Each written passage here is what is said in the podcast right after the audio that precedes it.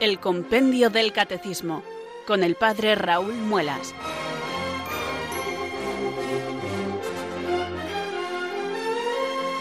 Muy buenas tardes, queridos oyentes de Radio María. Son las 4, las 3 en Canarias.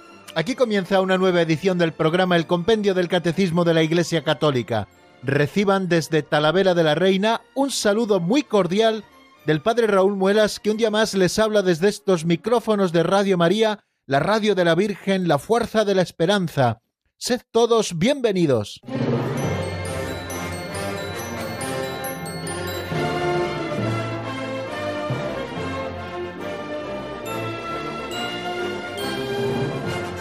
Oye, que pasan los días a una velocidad vertiginosa que parece que fue ayer cuando estábamos comenzando esta semana de trabajo y ya estamos a jueves, es decir, que estamos enfilando la recta final de esta semana laboral en la que estamos estudiando el compendio del catecismo y en la que vamos a comenzar hoy, si el Señor nos da salud, a estudiar ya el capítulo primero de la sección segunda de la tercera parte del catecismo, 1, 2 y 3 capítulo primero, sección segunda, parte tercera del Catecismo. Este capítulo primero se titula así, Amarás al Señor tu Dios con todo tu corazón, con toda tu alma y con todas tus fuerzas.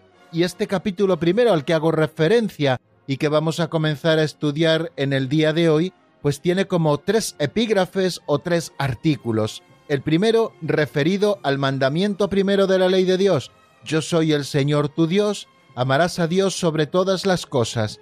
Luego encontramos un segundo artículo o epígrafe que reza así, segundo mandamiento, no tomarás el nombre de Dios en vano. Y luego un tercer mandamiento que es santificarás las fiestas. Ese es el tercer epígrafe o artículo propio de este capítulo primero. Y luego a continuación comenzaremos a estudiar el capítulo segundo, amarás a tu prójimo como a ti mismo.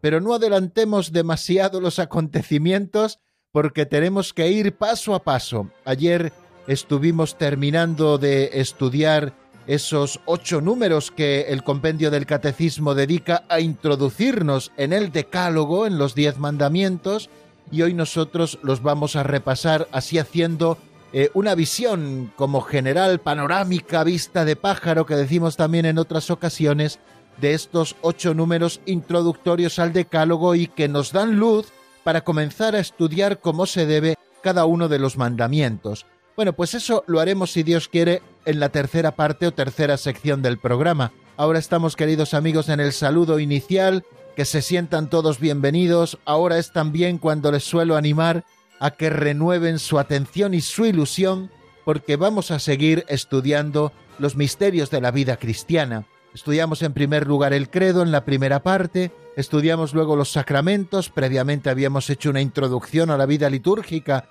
y sacramental de la Iglesia, y ahora estamos empezando a estudiar los mandamientos de la ley de Dios.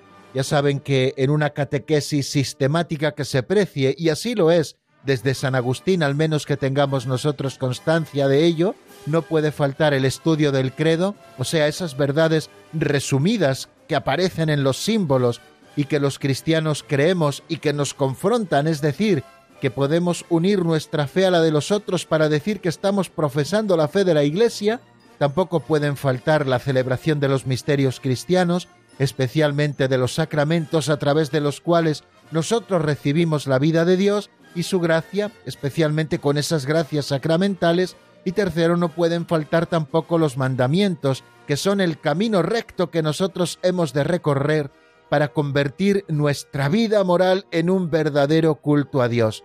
Los diez mandamientos, que son todos necesarios, como hemos visto, y además que son indispensables. Y luego estudiaremos también que en la vida de todo cristiano nunca puede faltar la oración, que es ese cordón umbilical que nos une a Dios y que está especialmente expresada en la oración que Cristo nos enseñó en el Padre Nuestro, donde se contienen esas siete peticiones en las que nosotros podemos pedirle a Dios todo lo que necesitamos. Pues bien amigos, después de este saludo inicial y de animarles a que renueven la ilusión y la atención por el estudio del compendio del Catecismo, les propongo que hagamos esta oración al Espíritu Santo que nos viene acompañando desde octubre del 2018, cuando empezamos la explicación del compendio, y en la que invocamos al Espíritu Santo para que venga sobre nosotros, nos ilumine y nos fortalezca para que podamos cumplir con este cometido que Radio María nos encomienda. Así que una vez más, recemos así.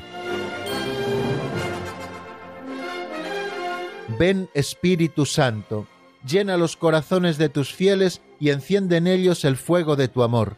Envía Señor tu Espíritu que renueve la faz de la tierra. Oh Dios, que llenaste los corazones de tus fieles con la luz del Espíritu Santo, concédenos que guiados por el mismo Espíritu, sintamos con rectitud y gocemos siempre de tu consuelo. Por Jesucristo nuestro Señor.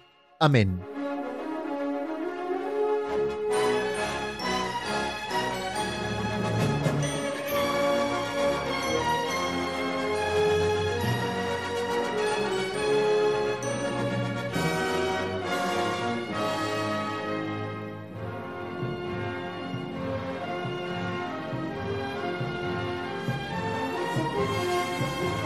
Son varias las pinceladas de las que hemos escuchado últimamente que nos hablan de un tema que también es crucial por lo práctico y por lo provechoso que es también en la vida espiritual y en la vida diaria, que es el tema del buen humor.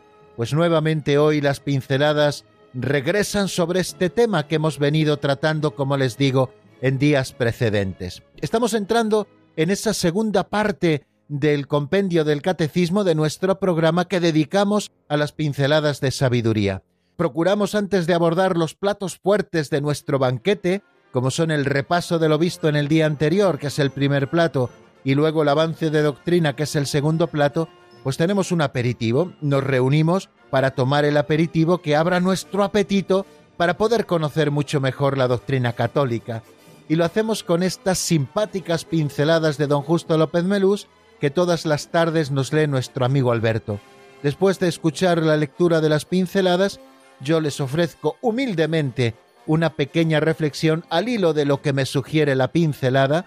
Seguramente a ustedes les sugiera también otras cosas. Bueno, pues es bueno que cada uno hagamos nuestra reflexión sobre la pincelada, pues porque sin duda ninguna el Señor va suscitando diferentes ideas que nos van enriqueciendo y que sobre todo nos animan a vivir de manera concreta en todas las circunstancias y situaciones de nuestra vida esa fe que vamos estudiando, que vamos aprendiendo, que nos va ayudando a conocer a Dios, a amarle más y a seguirle de todo corazón. Pues vamos a por la pincelada de hoy que se titula Humor fino y humor negro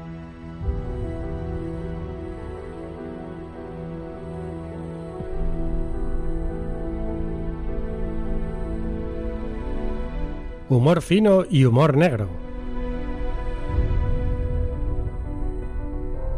El humor fino tiene muchas ventajas. Nos reconcilia con nuestra pequeñez, nos ayuda a aceptar nuestras limitaciones, ayuda a resolver muchos problemas planteándolos mejor, y a veces sirve para ignorarlos, inspirados por el masoquismo. El humor consuela y alivia, elimina los sufrimientos innecesarios. El humor puede reducir el dolor, Qué suerte romperse el brazo, si hubiera sido la pierna. También existe el Galgelm humor, o humor de patíbulo, el humor negro. Un ladrón en la cárcel. ¿Para qué esos barrotes? ¿Para que no entren ladrones? Un reo en lunes. Mal empieza la semana. Y al ajusticiarle. Cierra la puerta, que las corrientes de aire me causan resfriados. Mejor era el humor de los santos. Santo Tomás Moro en el patíbulo, no me cortes la barba.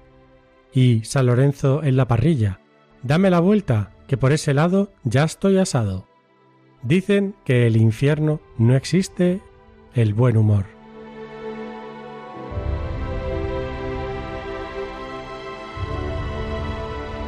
Creo haber oído en alguna ocasión, y estoy casi convencido de ello, aunque créanme que mi base científica en este momento es nula, que el humor es cosa únicamente del ser humano y especialmente de las personas con inteligencia.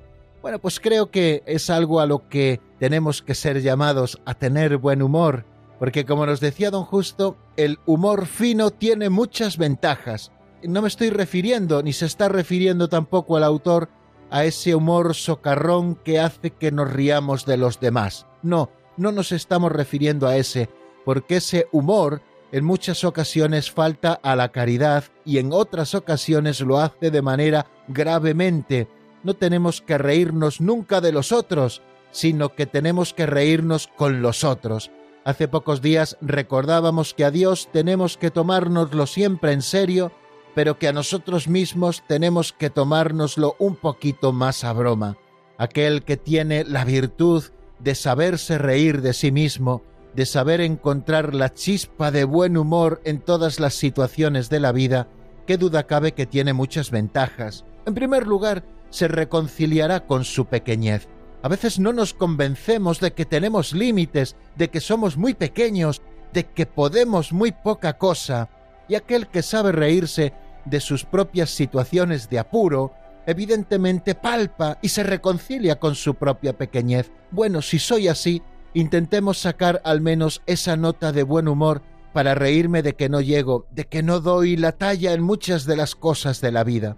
Y nos ayuda también a aceptar nuestras limitaciones. El fino buen humor, como nos dice don Justo en esta pincelada, nos ayuda a ser humildes. Aquel que de una manera fina y delicada tiene buen humor y sobre todo sabe reírse de sí mismo y de las cosas que le ocurren, en vez de montar en cólera y enfadarse constantemente, está escogiendo el camino de la humildad, que es el camino seguro también para vivir la caridad. También nos dice don Justo que el fino buen humor ayuda a resolver muchos problemas planteándolos mejor. Cuando en nuestra vida nos ponemos trágicos, estamos poniendo todos los mimbres para que nos salga un cesto desastroso. Sin embargo, cuando con cierta frialdad sabemos tomar un poquito distancia de los problemas, verles su lado positivo en cuanto a lo de buen humor tienen, pues seguramente podamos afrontar los problemas, plantearlos mucho mejor y esto nos ayudará sin duda ninguna a resolver los problemas mucho mejor y a veces incluso para ignorarlos. Si un problema no tiene solución, ¿para qué preocuparse? Y si un problema tiene solución, ¿para qué preocuparse? Procuremos afrontarlos con buen humor, o bien para ignorarlos si esos problemas no tienen solución, o bien para afrontar la solución de ese problema de la mejor manera posible, sabiendo afrontarlo con una sonrisa en los labios. Y además nos dice también que el humor consuela y alivia, que elimina los sufrimientos innecesarios, incluso el humor puede reducir el dolor. Y no me estoy refiriendo con el humor a la carcajada facilona de esas personas que tratan de ocultar pues una frustración grande de vida o incluso grandes dolores y sufrimientos físicos. Muchas veces, y todos nos hemos encontrado con ello, hay personas con un humor impostado, forzado, que te das cuenta que no es natural. Sin embargo, hay otras personas que en medio de la cruz más grande son capaces de sonreír y encontrarle a la vida siempre lo positivo para arrancar también una sonrisa de aquellos que le rodean. El humor puede reducir el dolor, pues vamos a tomarnos nuestros dolores, nuestras cruces, nuestros sufrimientos con buen humor, para que podamos ser consolados, para que podamos ser aliviados, para que se vayan eliminando sufrimientos innecesarios, no andemos siempre embarados, tiesos como un palo, sino que vamos a aprender a reír, vamos a aprender a reírnos, vamos a aprender a disfrutar juntos de ese buen humor que es señal también de personas inteligentes. Y después de hablarnos del fino buen humor, don Justo también nos habla de lo que él llama humor del patíbulo, lo que se ha conocido como el humor negro, que es ese humor que surge en torno a la muerte o en torno a sus circunstancias. Se suele decir, y seguramente ustedes también lo hayan oído, que no hay velatorio en el que no haya también algunas carcajadas, porque a veces esa situación de tensión y de sufrimiento que provoca la muerte de un ser querido, a veces, sobre todo en las personas de buen corazón pues a veces también hace que se arranquen unas sonrisas y que ocurran cosas simpáticas. Y don Justo nos pone ahí varios ejemplos, ¿no? Aquel ladrón que dentro de la cárcel veía los barrotes y decía, ¿y esos barrotes para qué son? ¿Para evitar que entren los ladrones aquí?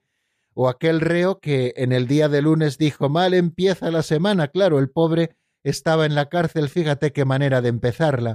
O aquel otro que al ajusticiar le dijo, cierre la puerta, que las corrientes de aire me causan resfriados. Y después de referirnos estos ejemplos simpáticos que nos arrancan una sonrisa, nos habla del ejemplo de dos santos que supieron tener buen humor. Uno de ellos es Santo Tomás Moro, un hombre que gozaba y rebosaba de buen humor y que era también expresión de la santidad que tenía por dentro. La paz que Dios le daba en su corazón brotaba también como buen humor. Y dice que cuando estaban a punto de cortarle la cabeza, le dijo al verdugo, simpático él, no me cortes la barba, por favor. Y que también San Lorenzo, así se ha recogido en la tradición, después que le hubieron depositado sobre la parrilla, dijo al verdugo, mira, ya estoy bien asado de esta parte, por favor, dame la vuelta. Vamos a pedirle al Señor que nos conceda la gracia de tener buen humor, un buen humor que sea reflejo de un corazón convertido que busca siempre a Dios.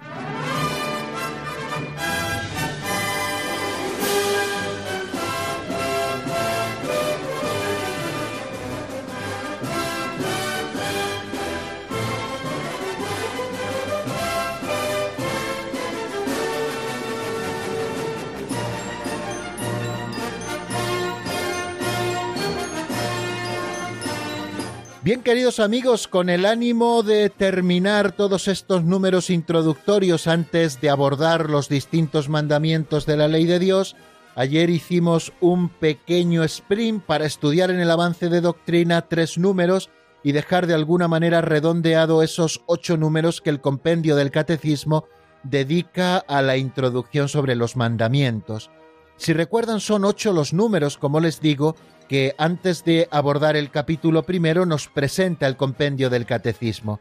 Primero nos presentó, si lo recuerdan, un precioso grabado, un cuadro del Beato Angélico titulado El Sermón de la Montaña, y nos daba unas pautas eh, de por qué el Sermón de las Bienaventuranzas, con su elevación sobre la tierra y su cercanía al cielo, simboliza ese lugar excelso para el encuentro con Dios, y cómo Jesús Maestro sobre una cátedra privilegiada que es la roca, y con el dedo índice de la mano derecha dirigido al cielo, señala la procedencia divina de sus palabras de vida y de felicidad, y el rollo que aprieta con su mano izquierda muestra la plenitud de su doctrina, que él entrega con confianza a sus apóstoles, invitándoles a predicar el Evangelio a todas las gentes, bautizándoles en el nombre del Padre y del Hijo y del Espíritu Santo.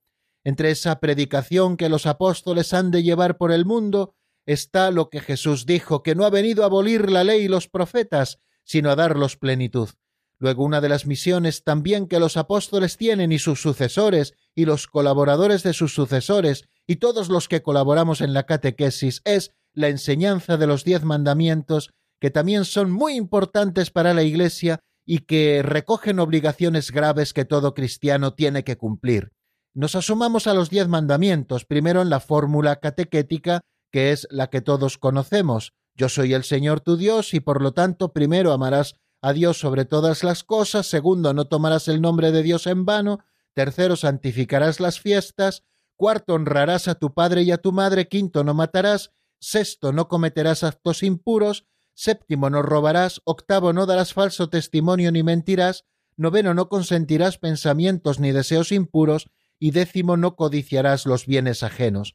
Vimos esa fórmula catequética y también estuvimos leyendo las fuentes de donde esta fórmula catequética ha nacido, que son Éxodo capítulo 20 versículos del 2 al 17, ahí están recogidos en el libro del Éxodo las palabras de Dios sobre los diez mandamientos y también Deuteronomio 5 del 6 al 21, donde también están recogidas las diez palabras. Bueno, pues después de esto, estudiamos el 434, que se pregunta, Maestro, ¿qué de hacer de bueno para conseguir la vida eterna? Nos remite la primera pregunta de esta nueva sección a un texto del Evangelio de San Mateo en el capítulo 19, versículo 16, cuando el joven rico se acerca a Jesús y le pregunta qué de hacer de bueno para conseguir la vida eterna. Jesús le dice, si quieres entrar en la vida, guarda los mandamientos y después añade, ven y sígueme. Seguir a Cristo, por lo tanto, significa o implica cumplir los mandamientos. La ley no ha quedado abolida. Al contrario, el hombre es invitado a encontrarla en la persona del Divino Maestro. ¿Cómo interpreta Jesús la ley? También nos preguntábamos. Y decíamos que Jesús interpreta la ley a la luz del doble y único mandamiento de la caridad, que es su plenitud. Amarás al Señor tu Dios con todo tu corazón, con toda tu alma y con toda tu mente. Este es el mayor y primer mandamiento. El segundo es semejante a este. Amarás a tu prójimo como a ti mismo. De estos dos mandamientos penden toda la ley y los profetas. Así interpreta Jesús la ley. Y ya vamos asomándonos al misterio de las dos tablas. Los mandamientos están escritos en dos tablas. En una primera tabla todo lo referente al amor a Dios, los tres primeros mandamientos. En una segunda tabla todo lo referente al amor al prójimo, que son los siete mandamientos restantes. Luego nos preguntábamos sobre la palabra decálogo, porque a los diez mandamientos lo llamamos así, y decíamos que decálogo significa decálogos, etimológicamente, por lo tanto, significa diez palabras que recogen la ley dada por Dios al pueblo de Israel durante la alianza hecha por medio de Moisés.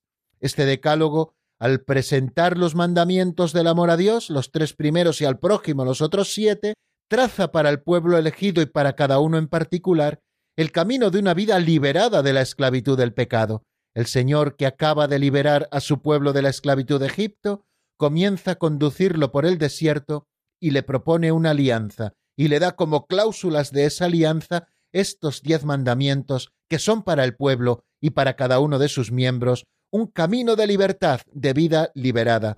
Fijaros qué manera tan distinta de presentar los mandamientos como esas imposiciones onerosas que nadie puede con ellas, o presentarlos como lo que verdaderamente son y para lo que Dios nos los ha revelado, para que sean en nosotros camino de libertad, de una vida liberada.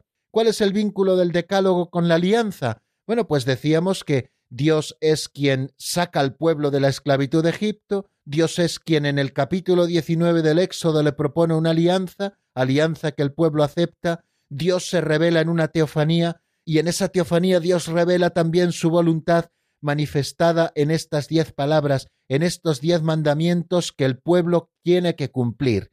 Y al guardar los mandamientos, el pueblo expresa su pertenencia a Dios y responde con gratitud a su iniciativa de amor. En el capítulo 24 del Éxodo se ratifica esta alianza y el pueblo se compromete a cumplir cada uno de estos preceptos que Dios les ha dado y que les convierten en el pueblo más sabio y rico de la tierra, porque tienen la ley que Dios mismo les ha dado. No es una riqueza material, sino es una riqueza de vida, de manera que el pueblo cumpliendo los mandamientos está expresando su pertenencia a Dios, está siendo fiel a la alianza, yo seré vuestro Dios, vosotros seréis mi pueblo, y está respondiendo también con gratitud a la iniciativa primera del amor de Dios que nos ha llamado a una alianza con Él. ¿Qué importancia da la Iglesia al decálogo? Pues decíamos que la Iglesia le da al decálogo una importancia y un significado fundamentales. ¿Y por qué? Por fidelidad a la Escritura y porque sigue el ejemplo de Jesús.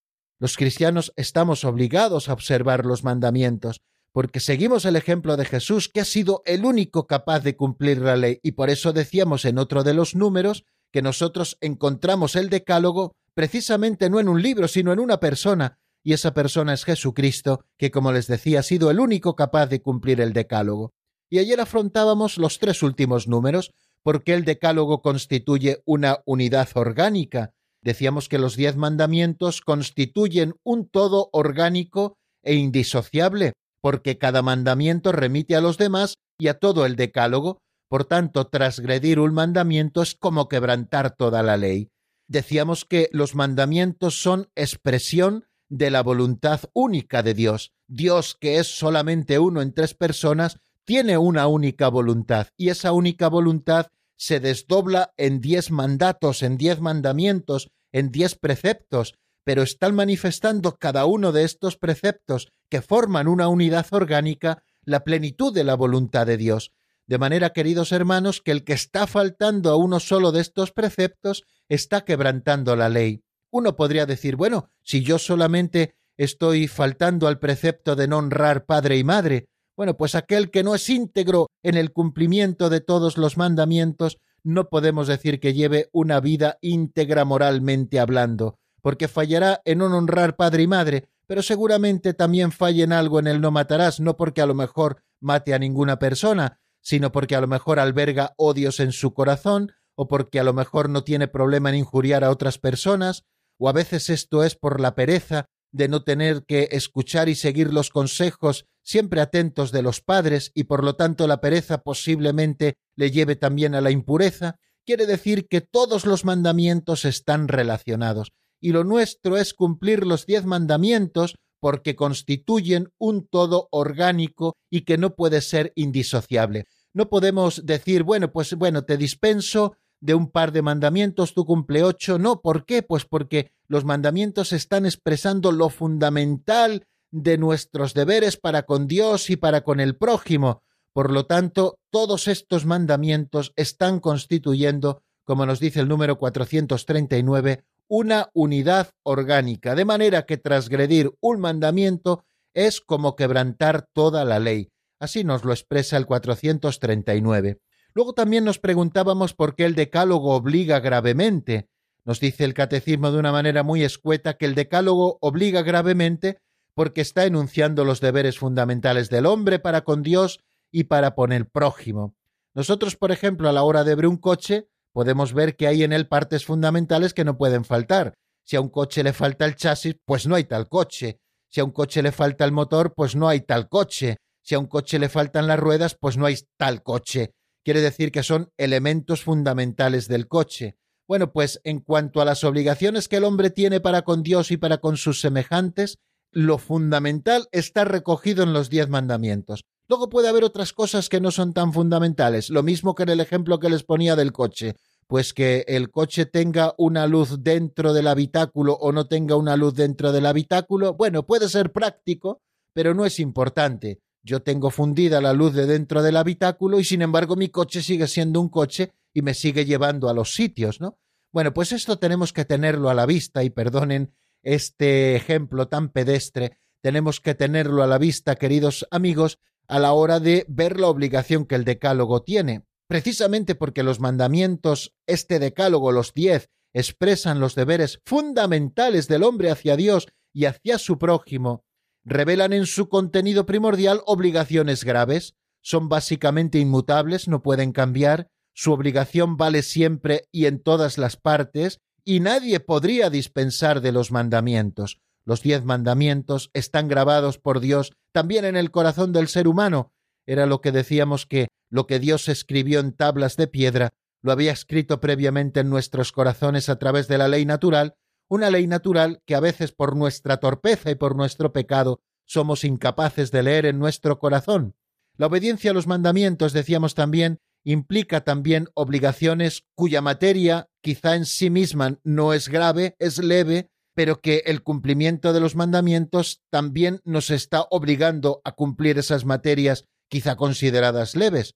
Y les poníamos ayer el ejemplo de la injuria con el Catecismo Mayor de la Iglesia. La injuria de palabra está prohibida por el quinto mandamiento, pero sólo sería falta grave en razón de las circunstancias o de la intención del que la profiere, decíamos, ¿no? Y luego también nos preguntábamos si es posible cumplir el decálogo frente a esa corriente negacionista, desesperanzada, que desde la propia experiencia ve que nada podemos hacer, dicen algunos que no es posible cumplir el decálogo. Pero ¿qué nos dice la Iglesia? ¿Qué nos dice su sabia doctrina, que está adornada por la infalibilidad, por el don de la verdad? Pues la Iglesia nos dice que sí es posible cumplir el decálogo, porque Cristo, sin el cual nada podemos hacer, nos hace capaces de ello con el don del Espíritu Santo y de la gracia. Es posible cumplir el decálogo, pero siempre con Cristo. Sin mí no podéis hacer nada, dice el Evangelio de San Juan en el capítulo 15, versículo 5, cuando Jesús presenta esa parábola de la vid y los sarmientos. Yo soy la vid, vosotros los sarmientos. El que permanece en mí como yo en él, ese da fruto abundante, porque sin mí no podéis hacer nada. Aquí está la clave para poder cumplir o no cumplir los mandamientos. Si somos sarmientos injertados en la vid, es decir, que reciben la vida divina, la savia de la vid, pues entonces sí podremos dar fruto. ¿Y cuál es esa vida divina? El Espíritu Santo que Dios nos da y la gracia tanto santificante como las gracias actuales para poder cumplir y dar fruto. De manera que es posible cumplir los mandamientos del Decálogo. Claro que sí, con Cristo, porque sin Él no podemos hacer nada. Él es el que nos hace capaces de cumplir cada uno de los mandamientos a través del don del Espíritu Santo que viene a habitar en nosotros y a través de la gracia que es participación en la misma vida divina.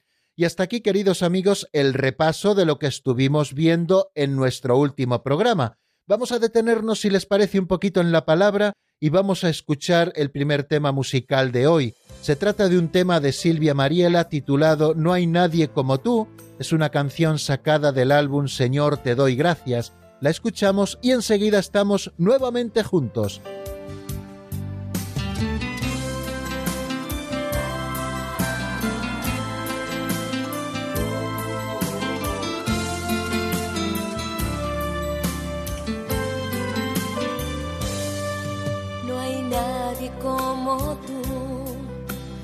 Nadie igual a ti. A tu amor nada podrá compararse. No hay nadie como tú, no hay nadie igual a ti. A tu amor nada podrá compararse, nada podrá. Tu mano es poderosa el triunfo es si tú estás conmigo. ¿A quién he de temer? No hay nadie como tú, no hay nadie igual a ti. A tu amor nada podrá compararse. No hay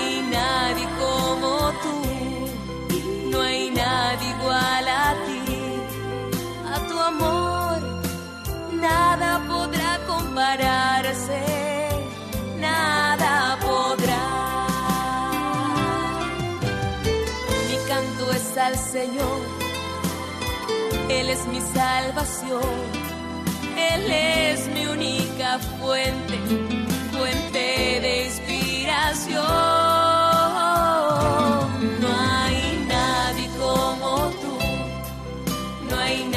igual a ti, a tu amor, nada podrá compararse. No hay nadie como tú, no hay nadie igual a ti, a tu amor, nada podrá compararse, nada podrá.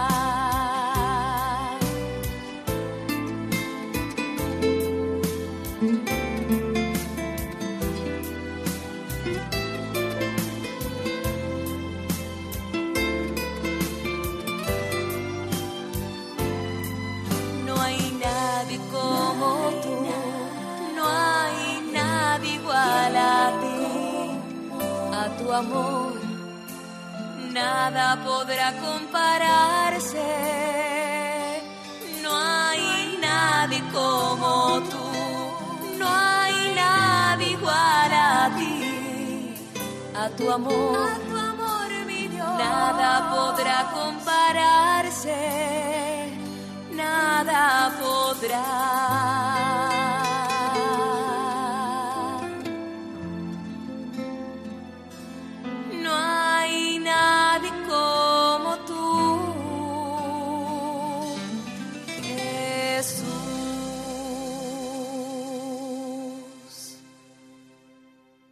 Están escuchando el Compendio del Catecismo con el Padre Raúl Muelas.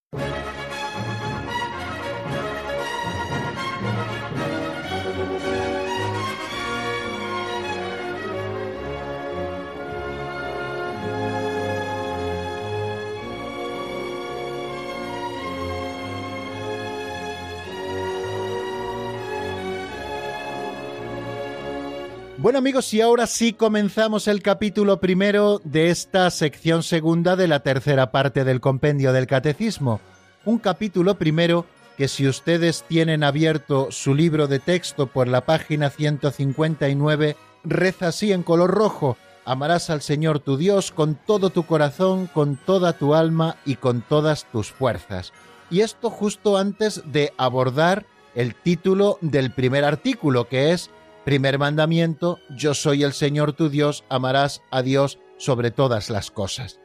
O sea que el título que pone a todo este capítulo primero que recoge los tres mandamientos de la ley de Dios, los tres primeros, amar a Dios sobre todas las cosas, no tomar el nombre de Dios en vano y santificar las fiestas, el título que le da es amarás al Señor tu Dios con todo tu corazón, con toda tu alma y con todas tus fuerzas.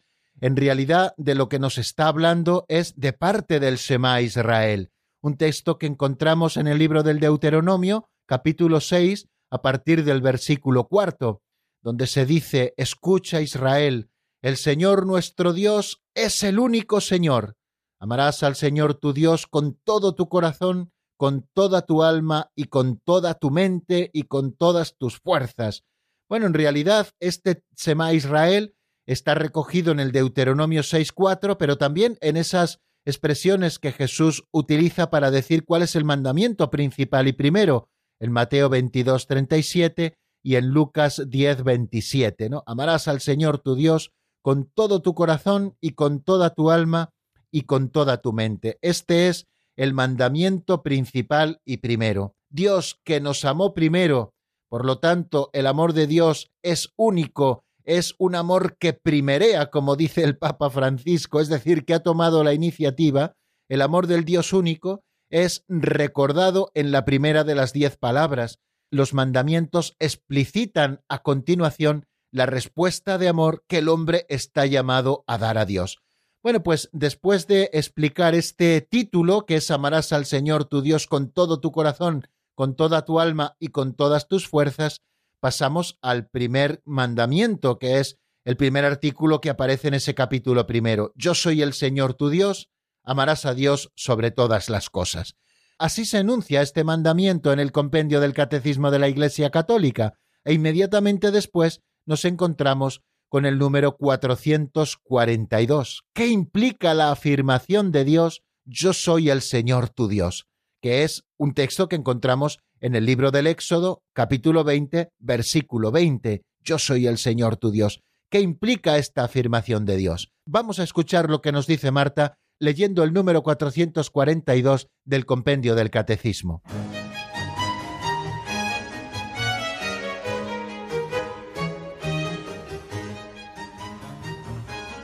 Número 442.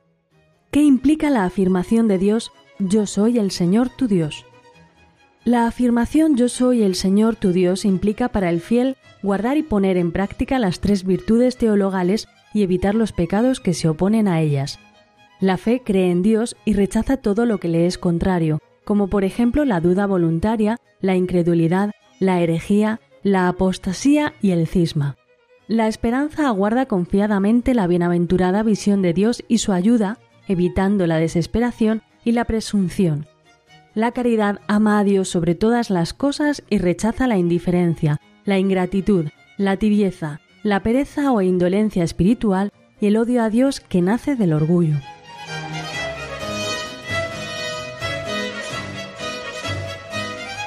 Ya ven, queridos amigos, cuántas cosas nos ha dicho el número 442.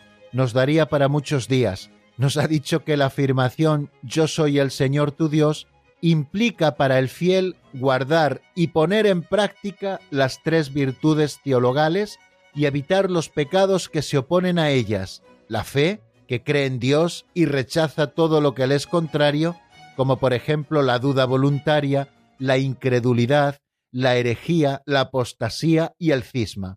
La esperanza aguarda confiadamente la bienaventurada visión de Dios y su ayuda, evitando la desesperación y la presunción. Y la caridad ama a Dios sobre todas las cosas y rechaza la indiferencia, la ingratitud, la tibieza, la pereza o la indolencia espiritual y el odio a Dios que nace del orgullo. Fijaros qué cosas nos ha dicho. En primer lugar, que la afirmación Yo soy el Señor tu Dios implica para el fiel guardar y poner en práctica las tres virtudes teologales.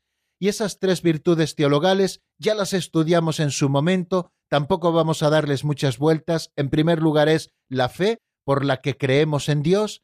En segundo lugar es la esperanza, por la que aguardamos de Dios la bienaventuranza eterna y también la ayuda que necesitamos para conseguir esa bienaventuranza, y la caridad por la que amamos a Dios sobre todas las cosas y por la que amamos al prójimo por amor a Dios. O sea que yo soy el Señor tu Dios implica para el fiel guardar y poner en práctica esas tres virtudes teologales, que son la fe, la esperanza y la caridad. No me entretengo mucho en explicar lo que es la fe. Por la fe creemos en Dios y creer en Dios significa hacer asentimiento de nuestra razón y nuestra voluntad a las verdades que Dios nos ha revelado, y por otra parte también es confianza absoluta en Él. Por la esperanza nosotros aguardamos confiadamente en que Dios nos dará los medios y la ayuda necesaria para conseguir lo que de Él esperamos con todas nuestras fuerzas, que es la bienaventuranza eterna, porque para eso nos ha llamado, y por la caridad amamos a Dios sobre todas las cosas y al prójimo por amor de Dios. Bueno, pues a esto nos obliga, queridos amigos, el yo soy el Señor tu Dios, con el que empieza el Éxodo en el capítulo 20 a explicarnos después todos los mandamientos que vendrán a continuación. Pero también no solamente nos implica guardar la fe, la esperanza y la caridad, y ponerlas en práctica, sino también evitar los pecados contrarios contra la fe, contra la esperanza y contra la caridad. ¿Y cuáles son esos pecados contrarios? Por ejemplo, contra la fe. Nos ha hecho una relación de ellos, la duda voluntaria, aquel que de manera voluntaria está dudando de las cosas que Dios ha revelado y que la Iglesia Madre nos enseña. Ojo, no tenemos que confundir esta duda voluntaria con esos pensamientos de duda que a veces nos invaden incluso en los momentos más sagrados y que no son otra cosa que tentaciones o bucles obsesivos que el tentador introduce dentro de nosotros para quitarnos la paz y hacernos creer que estamos dudando de la fe. Eso no es la duda voluntaria, esa es una duda involuntaria, una duda que se introduce en nuestra cabeza, muchas veces les digo a modo de bucle obsesivo, y que trata de apartarnos sobre todo del Señor en ese momento de mayor intimidad con Él, como pueda ser la comunión, como pueda ser la Santa Misa, como puede ser un momento de oración, y lo que trata es de quitarnos la paz para que estemos nerviosos, pensemos que estamos dudando, que estamos pecando gravemente contra la fe, y eso no es así. La duda voluntaria es una duda buscada, querida, profesada, etcétera, etcétera. Otro de los pecados contra la fe es la incredulidad, es decir, no dar credibilidad a lo que Dios, que es la verdad suprema, nos ha revelado, Dios que no puede engañarse ni engañarnos. O sea que aquel que de manera positiva se mantiene en su incredulidad, en decir yo no creo en Dios, aunque esté recibiendo la gracia de la revelación, aunque se le esté predicando el Evangelio, aquel que permanece en la incredulidad, en no creer lo que Dios ha revelado y que la Iglesia Madre nos enseña, pues está pecando también contra la fe. Y ojo, la fe es un depósito, no la podemos recortar a nuestra manera. Bueno, pues yo me quedo con estas cosas, pero estas cosas las desecho. El que así actúa está actuando también con incredulidad, porque hay cosas que dice no venidas de Dios, cuando en realidad están siendo enseñadas por la Iglesia con el carisma de la verdad, de la infalibilidad para que nosotros las creamos. Otro de los pecados que recoge contra la fe ese número 442 es la herejía, que consiste en negar de manera pertinaz alguna de las verdades de la fe. Eso es la herejía, rechazar alguna de las verdades fundamentales de la fe o enseñar cosas contrarias a la verdadera fe de la Iglesia de manera pertinaz. No sería herejía formal, por supuesto, aquel que sin tener conocimiento pues eh, puede negar incluso alguna de las grandes verdades de la fe. Imaginaros una persona pues que está aprendiendo el catecismo, que todavía no conoce exactamente bien pues todas las explicaciones y todas las consecuencias que las propias verdades de la fe tienen y dice que bueno, pues que eh, en el pan después de la consagración está Cristo pero de una manera simbólica, no de una manera real, pues claro que estaría cometiendo una herejía formal, pero no sería propiamente una herejía porque ni lo está haciendo de manera pertinaz y lo está haciendo el pobre desde su propia ignorancia. Otra cosa es cuando uno niega una verdad de fe, la Iglesia te corrige diciendo, oye, que estás negando una verdad de fe que ha de ser creída con fe divina y católica, y éste pertinazmente se obstina en seguirla negando. Entonces sí estaría cometiendo una herejía. O la apostasía es aquel que después de estar bautizado y de pertenecer a la Iglesia, abandona la Iglesia de una manera formal y de una manera libre, estaría cometiendo también un pecado contra la fe, porque si decimos que fuera de la Iglesia no hay salvación que la Iglesia es sacramento universal de salvación. Aquel que abandona la Iglesia está abandonando el instrumento que Dios ha creado para la unión de los hombres entre sí y para la unión de los hombres con Dios, y por lo tanto está negando o pecando también contra la fe. Y el último de los que recoge es el cisma, que consiste en romper la unidad de la Iglesia. El cismático es aquel que rompe la unidad de la Iglesia, es decir, que realiza acciones para romper la comunión con nuestros legítimos pastores que en nombre del mismo Cristo están gobernando a la Iglesia in persona Christi capitis, como decimos, en la misma persona de Cristo, aquel que trata de romper la comunión en la Iglesia, o bien porque niega nuestra obediencia a los legítimos pastores, o bien porque está construyendo otras verdades de la fe recortadas a su gusto, o bien porque está negando también los sacramentos y por lo tanto se separa de la Iglesia, está cometiendo también un pecado contra la fe. Es lo que llamamos el cisma. Y vamos a detenernos aquí un momentito en nuestra palabra porque avanza el tiempo. Vamos a escuchar un nuevo tema, en este caso de Vox Day, se titula Mi canto de hoy y está sacado del álbum Róbame el corazón y después de la canción seguimos explicando los otros pecados contra las otras dos virtudes teologales.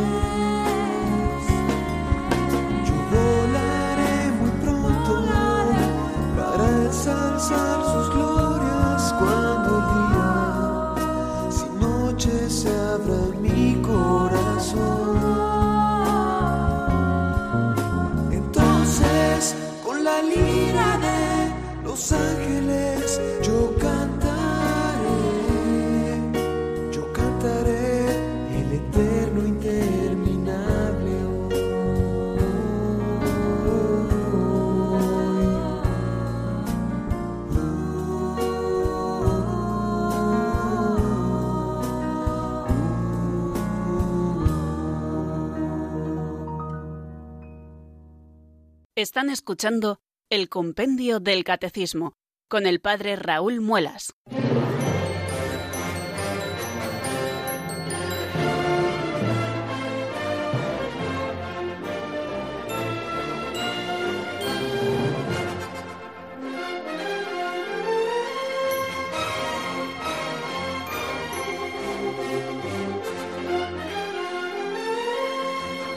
Poquito tiempo nos queda, queridos amigos, y tenemos que resaltar al menos brevemente los pecados contra la virtud de la esperanza. En este caso nos dice el compendio del catecismo que son la desesperación y que son la presunción. Ambos son pecados contra la esperanza. La desesperación es pensar que no hay salida, que Dios nos ha abandonado, que no tenemos solución. Ese es un pecado contra la esperanza, porque aquel que espera en Dios confía en las ayudas que Dios nos va a enviar y que Dios nos dará la bienaventuranza eterna, la visión beatífica que es nuestra plenitud. O sea que aquel que movido por sus propios pecados desconfía de la misericordia de Dios o se desespera, está cayendo en un pecado contra la esperanza. Y el otro es la presunción, que es todo lo contrario. Aquel que dice, bueno, pues como Dios me va a salvar y me va a dar las ayudas, yo no colaboro con nada, yo ya estoy salvado. Ya presume que está salvado y empieza a abandonar los medios necesarios que nosotros tenemos que poner para colaborar con Dios en nuestra propia obra de salvación. Aquel que te creó a ti sin ti no te salvará a ti sin ti. El presuntuoso es el que vive de una manera torcida, de una manera pagana, y piensa que Dios le va a salvar así por su cara bonita, ¿no? Bueno, pues esto es una explicación muy de andar por casa, pero espero que les ayude a comprender cuáles son esos dos pecados contra la esperanza, la desesperación y la presunción. ¿Y cuáles son los pecados contra la caridad? Pues la indiferencia, aquel que ante los dones y regalos de Dios le trata con indiferencia, es decir, como si Dios no existiera, le castiga con el látigo de su indiferencia, ¿no? Qué duro es cuando una persona a la que tú pretendes querer te trata con indiferencia, esa indiferencia que se convierte en frialdad, pues así es como tratamos tantísimas veces a Dios. Sí creemos en Él, pero decimos, no, yo creo en Dios, pero no soy practicante, o sea, Dios me es indiferente. O como decía aquel de broma, Dios me es intermitente. Bueno, Dios me es indiferente. La indiferencia es un pecado contra la caridad y contra la virtud de la religión, porque le debemos todo a Dios. El otro pecado que recoge es la ingratitud. Es aquel que sabiendo todo lo que Dios hace con él, se comporta de una manera ingrata, no le manifiesta agradecimiento.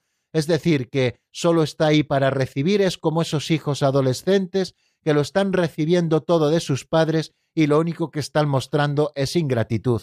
Otro pecado contra la caridad es la tibieza, es decir, el no ser ni frío ni caliente, ni estar lejos de Dios, ni tampoco estar cerca, estar ahí a mitad de camino. Ya saben lo que le pasó a aquel que siguió a Cristo a mitad de camino, que tuvo que salir huyendo.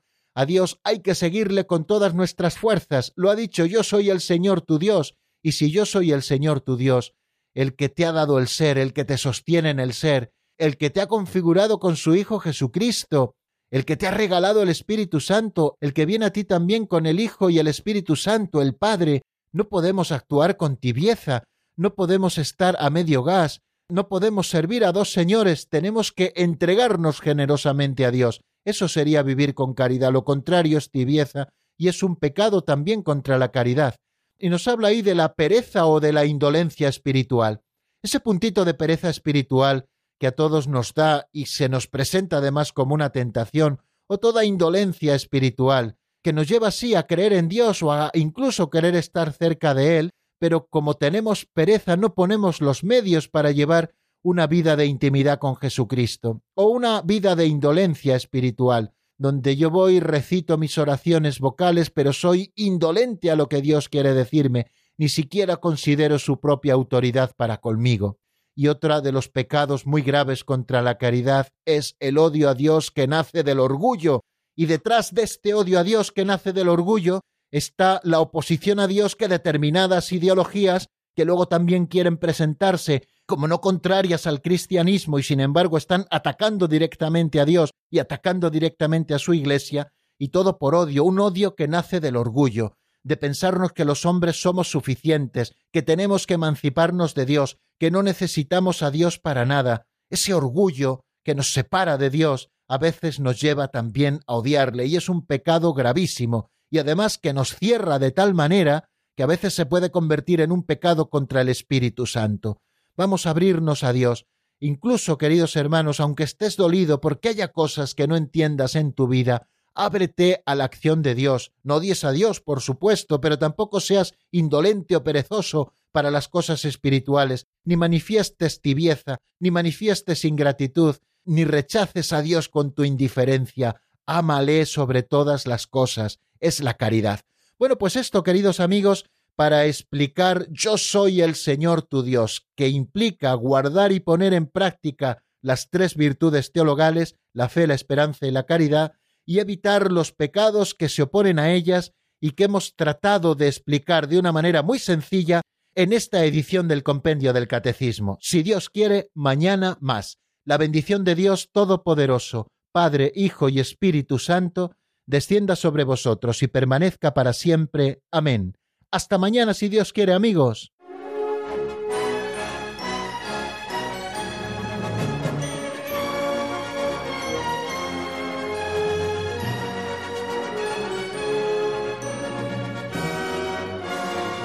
El Compendio del Catecismo con el Padre Raúl Muelas.